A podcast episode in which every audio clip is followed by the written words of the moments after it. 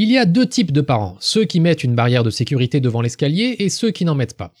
Ceux qui mettent des caches-prises, des loquets en plastique pour que les placards ne puissent pas s'ouvrir, des grillages autour des piscines, et ceux qui s'évertuent à expliquer à leurs enfants qu'il faut faire attention une fois, deux fois, mille fois, un million. Est-ce que le bébé peut se noyer dans la piscine? Oui. Est-ce qu'il peut tomber dans les marches, se briser la nuque et finir tétraplégique? Oui. Est-ce qu'il peut lécher la prise et se transformer en super-héros capable de maîtriser l'électricité? Euh, Moins probable. La peur, elle est là pour les deux types de parents, plus ou moins puissante, mais elle débarque dans nos entrailles le jour où cette petite chose au doigt boudiné fait irruption dans nos vies. La question est comment va-t-on vivre avec cette peur? Comment va-t-on la traverser? Et en tant qu'enfant, la manière dont on va traverser ces peurs, la nôtre et celle de nos parents, ne forgera-t-elle pas les adultes que nous deviendrons? Statistiquement, il y a sans doute bien moins d'accidents dans les familles où on trouve une barrière de sécurité devant l'escalier, à court terme.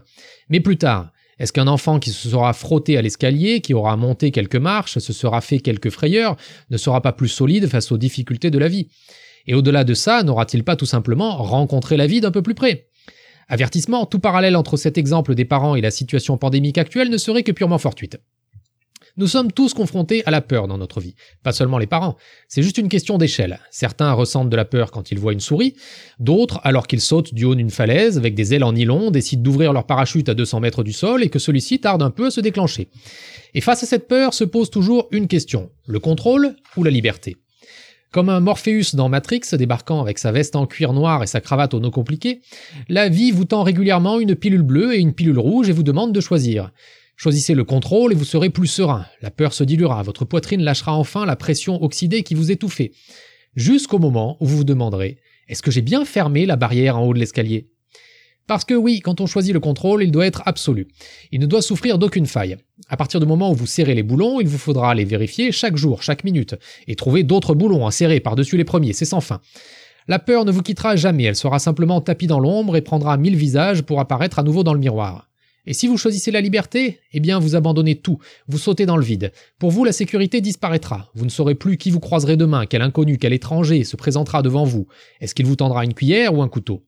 La peur n'aura pas disparu, elle sera simplement un animal familier dans la savane.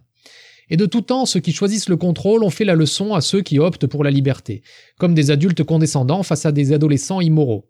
Si tu choisis la liberté, tu ne comprends rien. Tu vis au pays des bisounours, tu te moques des autres.